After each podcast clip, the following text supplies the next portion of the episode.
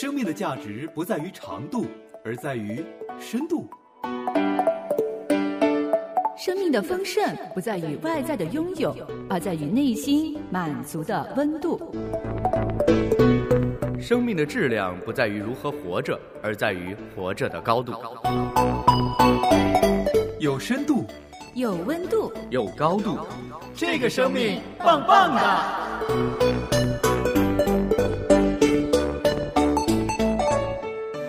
来到这个生命棒棒哒，我是李诺，我是蓝冰燕。在今天的周三栏目“有伴同行”当中，我们继续来分享心情手记，还有我们听众朋友们的留言。感觉要且行且珍惜，且录且珍惜。呃，毕竟这个之前我们也在节目里边提到了，到十月底为止呢，这个生命棒棒哒的节目呢就暂停更新了。嗯。那继续今天的内容吧。嗯，先行手记是张凡给我们带来的。爸爸来了。是的，爸爸今天要讲什么呢？今天这个话题啊，我觉得可能呃，标题听起来呢，好像呃跟他的日常生活没有特别直接的关系。嗯，但是呢，我们听内容就会发现呢，有许多的场景呢，可能都是发生在很多有孩子的家庭当中的。嗯。或者说，每一个养育过孩子的家庭都会出现类似的状况。对，那究竟今天张凡要跟我们分享什么呢？我们先进入今天的心情手记。爸爸，你可以帮我洗澡吗？好啊，我来帮你洗澡吧。爸爸，你可以陪我玩桌游吗？好啊。玩蚊子叮叮还是跑跑龟呢？爸爸，你可以给我读个故事吗？那今天想听什么故事呢？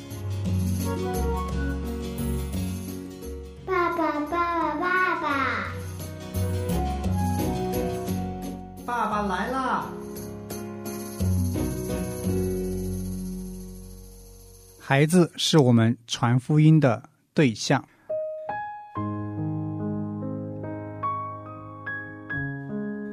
爸爸来了，我是张凡，继续在心情手记的环节与你分享作为爸爸的点滴心得和体会。作为一个孩子，他经常会有很多不同的表现，但最关键的是面对孩子的这些表现。我们的反应是怎样的呢？孩子要吃饼干，在征求我的意见时，我说：“那就吃一块吧。”他的第一反应不是感恩，太好啦，我可以吃一块饼干了，而是立刻问：“那我可不可以吃两块呢？”有时候，如果我一开始就说你可以吃两块，他的第一反应就是：“那我可不可以吃三块？”就是。他的第一反应不是为已经拥有的东西而感恩，而是讨价还价，希望得到更多。请问，面对这种情况，你的反应是怎样的呢？有的父母会说：“哇，这孩子长大后一定会讨价还价。你看，这么小的年纪就已经学会了。”说的时候还带着满意的笑容，觉得这是值得鼓励的，孩子的表现是被肯定的。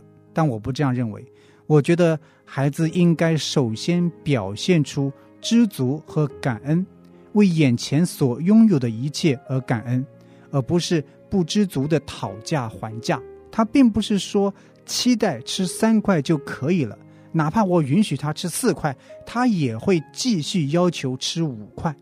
他就是想尝试在父母的允许范围内，能不能再增加一点。孩子正在做某件我不允许的事情，我命令他立刻停下来，但是他仿佛听不见一样继续做。比如他正在看电视或者玩手机，我说现在不可以看电视，不可以玩手机了，请你关掉。他仿佛听不见一样继续玩，直到我喊倒计时，我喊三声，一、二、三，在喊出三的那一刻，他会立刻把手机放下来。请问，面对这种情况，你是怎么看待和反应的呢？你会高兴的说：“原来你还是害怕的，我还以为治不了你了呢。”然后为能够顺利制服孩子而心中舒畅吗？但我不是，我在这里看到的是孩子的不顺服，直到我喊倒计时的时候才停止。那不是顺服，那是害怕被惩罚。当你看到孩子撒谎的时候，是不是心中欢喜的说：“哇，这孩子真聪明，都知道骗爸爸妈妈了？”我刚才说的只是孩子众多表现中很少的一些例子。我关心的是我们在面对这些表现时的反应，因为我听过太多父母说：“孩子嘛。”这很正常，他想吃，当然想多要，当然想玩，当然会撒谎，这都很正常，真的吗？我作为爸爸，可以心安理得的面对孩子的这些表现吗？我不能，我看到的是一个罪人。这并不是说我不认可孩子的可爱和单纯，他确实是可爱的，很多时候让我心里得到安慰。但是无论怎样。他在本质上是一个罪人，是一个需要救恩的罪人。我可以说没事，等他长大再向他传福音吗？不能，趁现在，否则每一个人的结局就是与神隔绝，包括孩子在内。无论他看起来多么可爱，但这都无法掩盖他是一个罪人，是一个需要救恩的罪人这个事实。所以，孩子。是我传福音的对象，而且是迫切传福音的对象。我常常这样问自己：假如我的孩子长大后获得了人们所认可的世俗的成功，被人称赞，样样都很好，唯一的遗憾就是他不认识耶稣，不相信神。我作为爸爸，心里该怎样面对这样的事实呢？是欢喜他的成就，还是痛苦他的背逆呢？反过来。我的孩子长大后，并没有获得人们所以为的成功，反而只是一个普普通通的人，做着普普通通的工作。但是他认识神，相信耶稣，并且一生跟随耶稣。这两种人生，我更看重哪个呢？作为一个基督徒，我更期待孩子获得世俗的成功，还是希望孩子首先要认识神呢？这是我在考虑的问题，因为。面对孩子的很多表现，我的反应是这是一个真实的罪人的表现。他会抢东西，他会撒谎，他不愿意顺服，他想抗拒权柄等等。这一切的一切，我不能简单的说一句“孩子嘛”，就是这样来回避他作为一个罪人的真实问题。就是我们都需要救恩，孩子也是。既然如此，那我向他传福音了吗？我跟他谈论福音了吗？其实有时候生活可以更轻松一点。当我喊到一、二、三，他立刻把东西放下来以后呢，我就应该满足，不再继续追究什么，这多省事。但是，这就错过了教导孩子的好机会。我可以利用这个机会跟他谈。你看，我们人都是这样，这并不是你一个人的问题，我们都是一样。我们不太喜欢顺服。我们总想抗拒权柄，即便最后我们好像是听话了，但那已经不是顺服了，只是惧怕后面可能会有的惩罚。这就是我们的罪。我们要因此向神悔改，求神赐给我们温柔顺服的心。这当然是一个好的教育孩子的机会，但也是一项非常疲惫的事情。很多时候，我想简单一点；很多时候，我不够敏感。察觉不到他的问题，也有的时候我知道问题，但是总是懒得去管教，想清静一会儿。当亚当和夏娃违背了神的吩咐，吃了神所吩咐不可吃的分别善恶树上的果子的时候，神来到亚当面前，说的第一句话是：“亚当，你在哪里？”仿佛在质问发生这一切事情的时候你在哪里。你有没有担当你该担当的角色？这也是我常常勉励自己的。作为一个基督徒，作为一个爸爸，我深深的知道，孩子是我们传福音的对象。不但如此，我也要供应家里的属灵需要，在家里建立祭坛，这是我认为非常重要，也一直想做好，但即便是到现在还是没有做好的事情，这就是我苦恼的地方，非常的难。但是我盼望不仅仅是他在有需要找我的时候我才出现，反而是更加主动的观察和发现，在任何有问题的时候，我都可以说我在这，爸爸来了。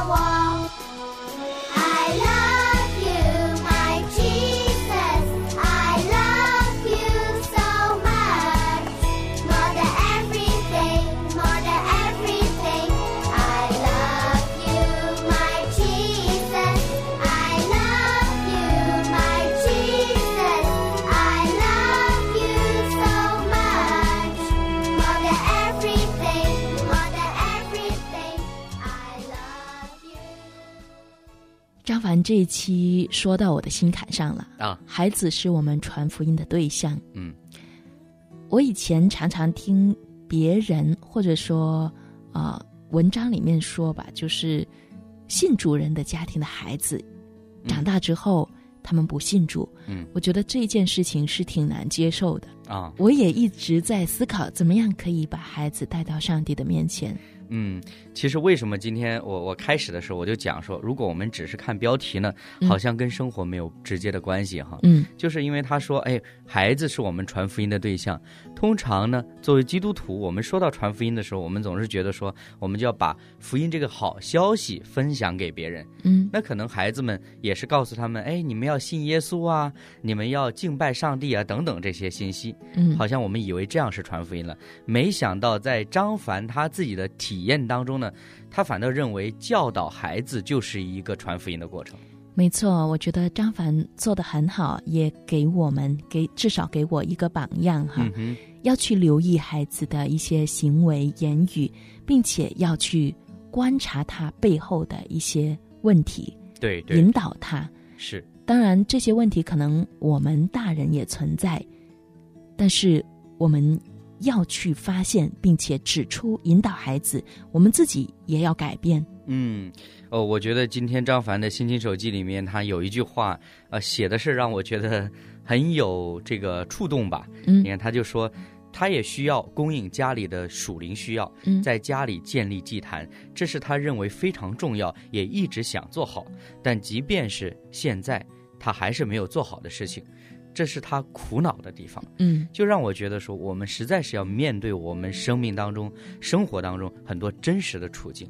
确实，但我觉得张凡他很真实的去面对，并且实实在在的去实行，他在改变。嗯嗯嗯，也许还没有做好，对但是他在做。是，通常最大的问题不是因为我们发现问题解决不了，而是我们发现不了问题。或者发现了问题，不想理他，逃避他。对对对，那真的是希望借着张凡跟我们分享的心灵手记呢，能够给我们一些的鼓励、启发，让我们能够清楚的知道，作为父母在家庭当中，我们究竟应该怎样的来对待我们的孩子。嗯，那接下来我们来分享听众朋友们收听了节目之后给我们的留言反馈。生命中总有一些陪伴，温暖的伴随着我们走过高山和低谷。那位赐生命的主，更是在我们看得见以及看不见的时候，都一直相伴同行。李诺、冰燕为你讲述生命中那些有伴同行的故事。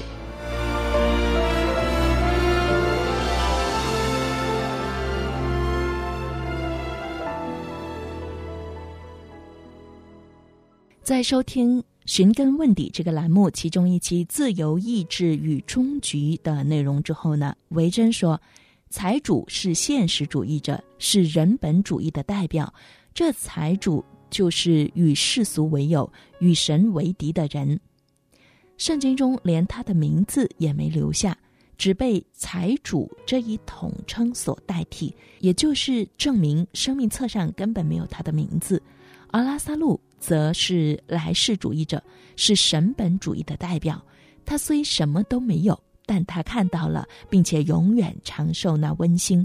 因为圣经路加福音十六章二十五节说：“如今他在这里得安慰。”嗯，其实呢，在我们的节目当中讨论到财主和拉萨路的故事，也是给我们一种的提醒，让我们知道，即便是说那个未来、将来、幕后的审判看起来离我们很远，嗯，但是今天我们的所作所为代表着我们的一种选择。是那说起来，维珍给我们留言，前段时间他也给我们发了邮件哈，呃，来分享自己生命当中的故事。谢谢维珍响应了我们的呼召。嗯，维珍就说呀，李诺老师、冰燕老师以及电台每位童工老师，你们好，一直都想为主做见证，不知道是生活里经历了太多主的恩典，已经习以为常。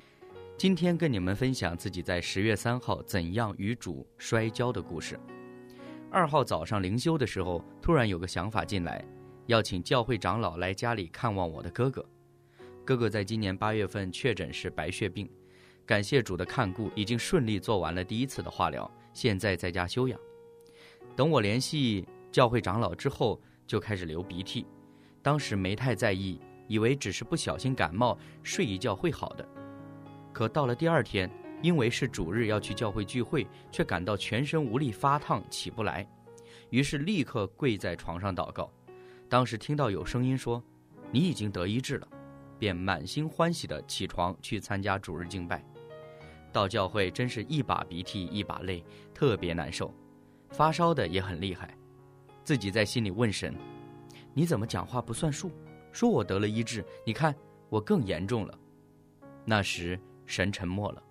而我像雅各一样拉着他的手，你不医治我，我就不让你走。当然，神并没有按照我所求的给我成就，他给予我的是更好的。后来继续发烧，甚至烧得更加严重。感恩的是，最后靠着主没有去看医生。长话短说，从这次的事情中，让我学会了水涨船高的功课。虽然环境还在。但是我的信心不再停留原处，哈利路亚！感谢赞美主，求主助我，使我坚定，凭信站在天堂乐境。我心向往更高之地，求主领我向高处行。嗯，维珍最后还用了一段歌词哈。嗯，谢谢维珍跟我们的分享啊。生活当中的小事，同样也可以经历神的。没错。不过生病发烧这回事呢，能看医生。也去看一下医生嘛，因为最近疫情之后呢，这个发烧感冒还是挺危险的。嗯嗯嗯。朱迪他说：“我是棒棒哒的忠实听众之一，想提一个小意见，能否节目开头不要把后面的谈话内容摘录几句先播放出来？”因为节目时间很宝贵的，开头这样播放几句没头没脑的话，实际上是在浪费宝贵的时间呢？还是恢复以前那样，一开始就播开场音乐，接着马上讲正题？不知可否？你和童工们的辛苦侍奉，主必纪念，以马内利。嗯，啊，其实这个留言呢是周弟写在我们的棒棒达的留言板上的，嗯，在网站上。那当时我也回复了周迪，那我也想哈，可能我们有些的听众朋友呢也会不习惯，对，也会有跟他一样的想法。那当然，我觉得这个是呃，在节目制作剪辑上面的不同的类别吧，一个艺术化的处理。呃，对，谢谢冰燕老师这么帮我 解释。确实，这是节目制作的一种方式啊。嗯嗯嗯。那不管怎么样呢，就是说，呃，节目呢，我们是希望能够给大家有更好的这个呈现的，嗯，呃，所以大家给我们提意见呢，我们是觉得特别开心的。毕竟说心里话呢，最渴望的其实还是让大家能够在收听节目的过程当中有所收获。嗯，但如果说这个节目的呈现方式不是大家所喜欢的呢，那可能这个收听的效果呢，就可能会打折扣了。嗯。嗯，不过我觉得有的时候还是挺有意思的。嗯，就是前面听一点点有悬念的这个内容。对对对。所以李诺，你摘录的时候呢，就不要摘那个没头没脑的话啊，哦，这个 是是是是我的问题，对不起。要摘录那些比较有悬念、吸引人的。嗯，没错，这个是我们的思路啊。哈谢谢李诺。最重要的是，谢谢呃我们的听众朋友给我们的建议哈。那在我们有的聊呢，有一期呢，李诺就采访了自己的朋友宣恩啊、他就是分享到自己的阅读的习惯呢，还特别讲到呃关于这个读经上面很难坚持这件事情。嗯，维珍呢也留言了，他说：“的确，一个人做任何事想要坚持都很难，如果有同伴，真要为此而感恩。虽然读经有出埃及，但是并不代表就离开了旷野。绕行的日子真是苦啊，不知道这要到几时呢？嗯哼，很有意思啊。嗯嗯、不过最近几年我在读出埃及记的时候，我就觉得还是挺有意思的，啊，因为里面的故事性还是挺强的。是的，反倒是读《生命记》啊、《民数记》的时候呢，有许多重重复复的东西，或者是比较枯燥的，比如像人名啊，会比较难。但是我，嗯，但我觉得有一个方法就是速读啊，嗯嗯，你不要说我今天读这个还是人名，明天读的还是人名，你就会没有那个成就感，嗯，嗯嗯，就会比较难。对。速读的话，你一天读个几章，这个进度，呃，会让你有一个故事的大局观吧。对对对对，嗯，比较容易。是通常呢，刚刚信主的前几年呢，呃，这个属灵长辈都会建议我们。嗯，快速的把圣经看一遍了哈，是那当然，这种快速的浏览呢，一方面是让我们知道哦，整个圣经的脉络究竟在表达什么。嗯，那当然，话又说回来，作为基督徒，我们读圣经的目的不是为了说，好像要标榜自己，我可以把这个圣经看多少遍，嗯而是我们要透过圣经，也就是神的话呢，更多的认识神，也认识神在我们人生命当中的心意。是所以呢，除了刚刚冰燕给我们提供的建议说我们可以速读之外呢，那接下来可能就是研读了。那研读呢就很慢了，嗯也许你一天只读一段的经文，但是呢，你透过一些查经资料啊，一些的呃其他的辅助的材料，让你更加清楚明白每一段经文它的背景呢，实际上对我们的生命也是很有帮助的。是，透过一些呃辅助的工具书的话呢，读圣经也不会那么枯燥。嗯，没错。在太难了呢，我们有一期聊到二零二一的收获啊，有点像这个复盘了哈。嗯那让赞美飞扬呢给我们留言，他说关于计划呢，每一年新的开始都会有新的计划。我的计划是读一遍圣经，还有跑步，抄写圣经箴言，快抄写完了。下一步抄写传道书，跑步还没有跑。每天早上七点去上班，有时候下班回来五点多，很少有时间跑步。心里计划着想跑步，可是为什么开始怎么那么难呢？想多做运动锻炼身体，可是还是没有行动。想跳绳也没有实际行动。想着容易，做起来难；计划容易，实现难。读一遍圣经，我还没有实现。忙忙碌碌虚度了多少时间？我从现在开始行动还晚吗？不晚，让赞美飞扬。我刚刚在听你讲的时候呢，我就想到了一个点哈，嗯就是你把那个事情啊提在重要的位置，嗯，开始就没那么难了。是比如说，我想今天晚上写日记，那我就吃完饭立刻就写。先做。对，因为啊吃饭是必须要吃的了。对对，我呃，比如说洗碗啊，比如说洗澡啊什么的，往后推一推，嗯也许有些东西要推到明天去做。啊，对。但是如果我开始了这个重要的事情，重要的这个事情就不会推到明天了。嗯，其实呃，以前我们聊到一些时间管理的时候，也是跟刚刚毕燕提到的说，我们要把我们每天要做的事情呢，分一个轻重缓急。嗯那把这些列出来这之后呢，可能你都会有一些的这个清晰的脉络了。那当然，比如说现在呢，我们人人都有手机了，给是。自己的手机多设几个闹钟，应该是没有问题的。哎，你这话说对了，因为我就有很多闹钟，是吧？实在没有办法，有的时候会忘记事情。对对对对，呃，当然，其实呃，还是那句话呀，什么时候开始都不晚的。对啊、如果你想真的开始的话呢，就把它提到重要的日程上来。没错，维珍说：“记得自己也有制定年初计划，不过真不记得计划的内容，谁能提醒一下？感谢。”哦，维珍，你自己的计划要别人来提醒，真有意思。他说，今年最大的收获，每天都能收听《生命棒棒哒》。计划新目标是不要重复来过每一天，而要认真过好每一天。当然，还是期待每天能够继续同行，活出棒棒哒生命。嗯，最后这个期待呢，我相信是没有问题的。嗯我们在主里每天都可以继续同行的。对我们的节目也不断的在更新啊，不管是在这个生命棒棒哒，还是将来会推出新的节目。当然，其实一些变化这是很正常的事情啊。但是就是在主里呢，我们同为神的儿女哈，我们彼此的同行，当然是我我觉得应该用一个词叫不可避免的。啊，不可避免，有意思。嗯嗯，必然。是的，那在我们的直言不讳当中，有一期呢，唐曼姐就采访了助医者的职场经历，嗯就是金凤，她来跟我们分享。那有一位收听了节目之后给我们的留言说，工作不仅仅是拿一份薪水，是要实现自我的价值。今天唐曼姐采访的这位姐妹，工作非常有意义，帮助别人解决困难，虽然过程可能复杂、崎岖坎坷。